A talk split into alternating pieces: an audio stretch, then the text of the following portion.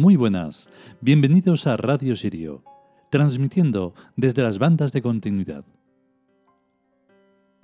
Hoy tenemos nuevamente un capítulo muy importante y muy interesante, pues vamos a hablar del mítico y a veces un poquito ridiculizado escarabajo de la suerte. No es ridículo porque realmente Keperer es el escarabajo de la suerte, pero no porque sí, sino por la constancia, y entonces con este capítulo mmm, también se desvela un poco el, la profundidad de la importancia de Keperer. En Egipto, si alguien ha estado en la zona de Tebas, lo que llaman ahora Luxor y Karnak, en lo que es el, el conjunto de templos, donde está el templo de Amón, el templo de Maat, demás, hay una zona que es el lago sagrado y ahí hay un, una figura precisamente de un escarabajo. Pero escarabajo, escarabajo.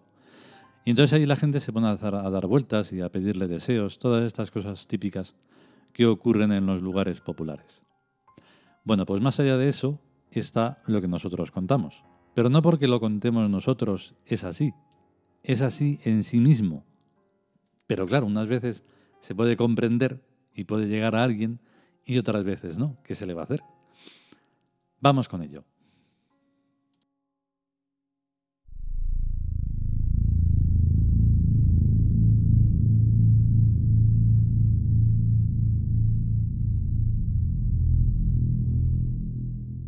Dioses egipcios. Keperer. Texto. El gran escarabajo mítico rodador de mundos, Dios y Señor de las metamorfosis, el llegar a ser, el devenir, la fuerza que permite plasmar toda idea y empresa grandiosa. Keperer es el Dios del método y de la constancia, del cambio feliz y del éxito. Comentario. El texto sagrado es suficientemente explícito y no necesita comentarios, pero siempre permanece el interés de saber por qué los antiguos egipcios identificaron la función del dios Keperer con un animalito tan inofensivo y tan insignificante en términos zoológicos. La respuesta no puede hallarse en la egiptología académica y oficial, sino tal vez en las tradiciones esotéricas que nos dicen que la civilización egipcia no es autóctona, sino que vino de algún lugar muy lejano del valle del Nilo, cuando no, y o también de fuera de este planeta. Como posible, todo es posible. Deducir de observar al escarabajo pelotero, Ateuchus sacer, el título de Rodador de Mundos no es difícil ni extraño, pero deducir el resto de las funciones del dios Keperer no es tan sencillo ni convincente. Recuerdo una antigua novela de ciencia ficción en la que los habitantes de no recuerdo qué mundo eran unos escarabajos, sumamente inteligentes, pero con una mentalidad muy distinta de la mentalidad humana. Las novelas las leo o las escucho no para creérmelas, sino para inferir de ellas algún pensamiento interesante o alguna enseñanza aplicables a mi propia vida y a mis intereses. Soy en esto totalmente práctico. La idea de que una civilización de escarabajos llegara a Egipto no es más increíble que el Big Bang, por ejemplo, o que cualquier teoría que pretenda explicar que la cultura y civilización egipcias se hicieron solas. Y esto mismo puede afirmarse al respecto de civilizaciones como las amerindias, la china y la hindú. Ninguna de ellas siguen la pauta del pensamiento occidental y científico, ni siquiera humano, pues esa pauta es dineraria, monetaria, de a tanto la hora. Y en cambio las grandes civilizaciones se construyen por abnegada y esforzada entrega a alguna idea. En cierto modo podría decirse que todas las civilizaciones son antihumanas, pues aun siendo construidas con humanos, han sido construidas a pesar de las resistencias humanas. Lo humano es la diversión, la haraganería, la comodidad. Y siempre es necesaria la presencia de una fuerza coercitiva para hacer trabajar a los humanos en algo grandioso que ni les interesa ni comprenden. Exactamente es así como antes de inventarse los tractores y el motor de explosión, arrastraban los bueyes los arados para arar los campos, y tiraban de las carretas los burros para el transporte de mercancías, y los caballos tiraban de los vehículos de pasajeros. A todos esos animales se les daba de comer pienso para que trabajaran. A los humanos se les da dinero para que trabajen. La situación es la misma. La presencia de una fuerza coercitiva superior que hace que trabajen seres inferiores en funciones que no les interesan ni comprenden.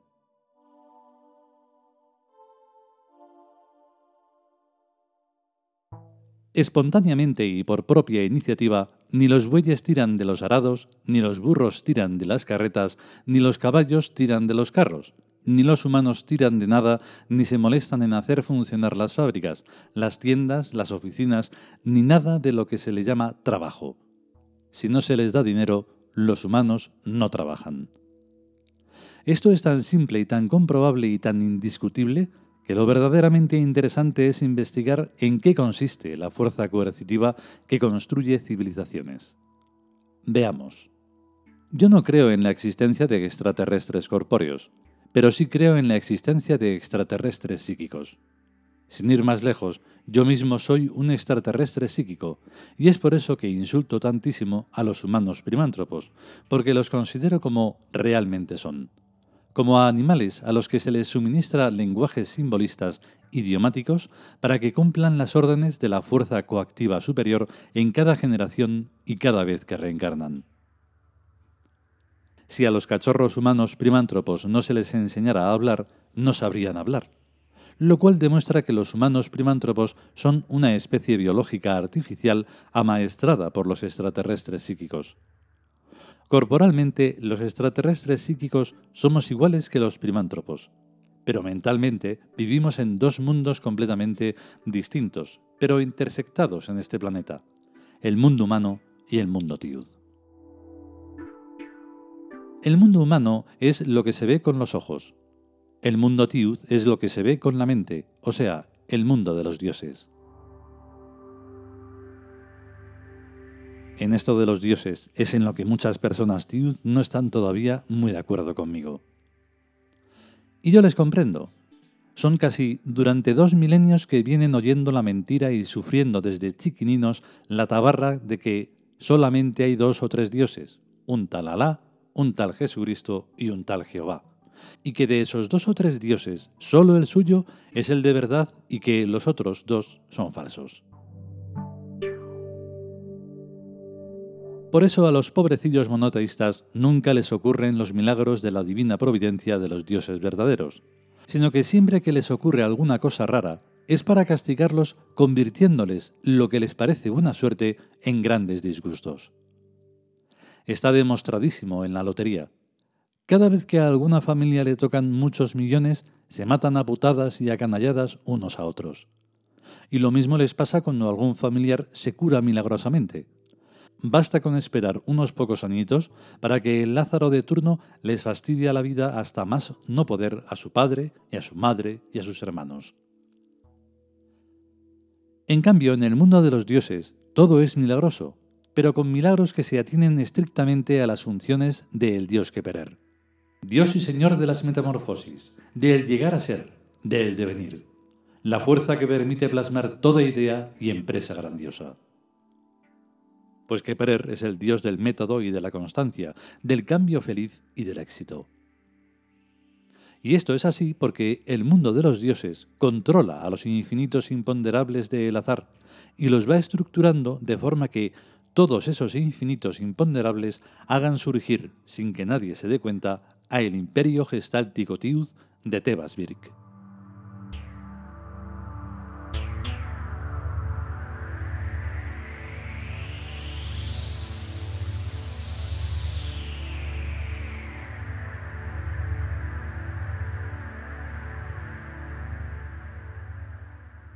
Y hasta aquí el capítulo dedicado a Keperer. Espero y deseo que lo hayáis comprendido perfectamente bien. Aquel que se sienta humano primántropo, pues va a ser su problema. Lo único que hay que hacer para no ser eso es dejarlo de ser y ya está. Sí, recibes un sueldo porque trabajas, ¿qué se le va a hacer? Hay que pagar impuestos, hay que pagar a la mafia política, pues claro, ojalá pudiéramos hacerlo de otra forma, pero esto no va de otra cosa. Más sinceros no podemos ser. Es el tema de engañar con la verdad. Es contradictorio, pero a veces es así. Así que, pues, eso. Para eso está la ruptura específica. Y si no sabes lo que es, lo buscas y te informas. Que tengáis un gran día. Si podemos, mañana o cuando sea, volveremos. Y sobre todo, eso, si queremos. Chao.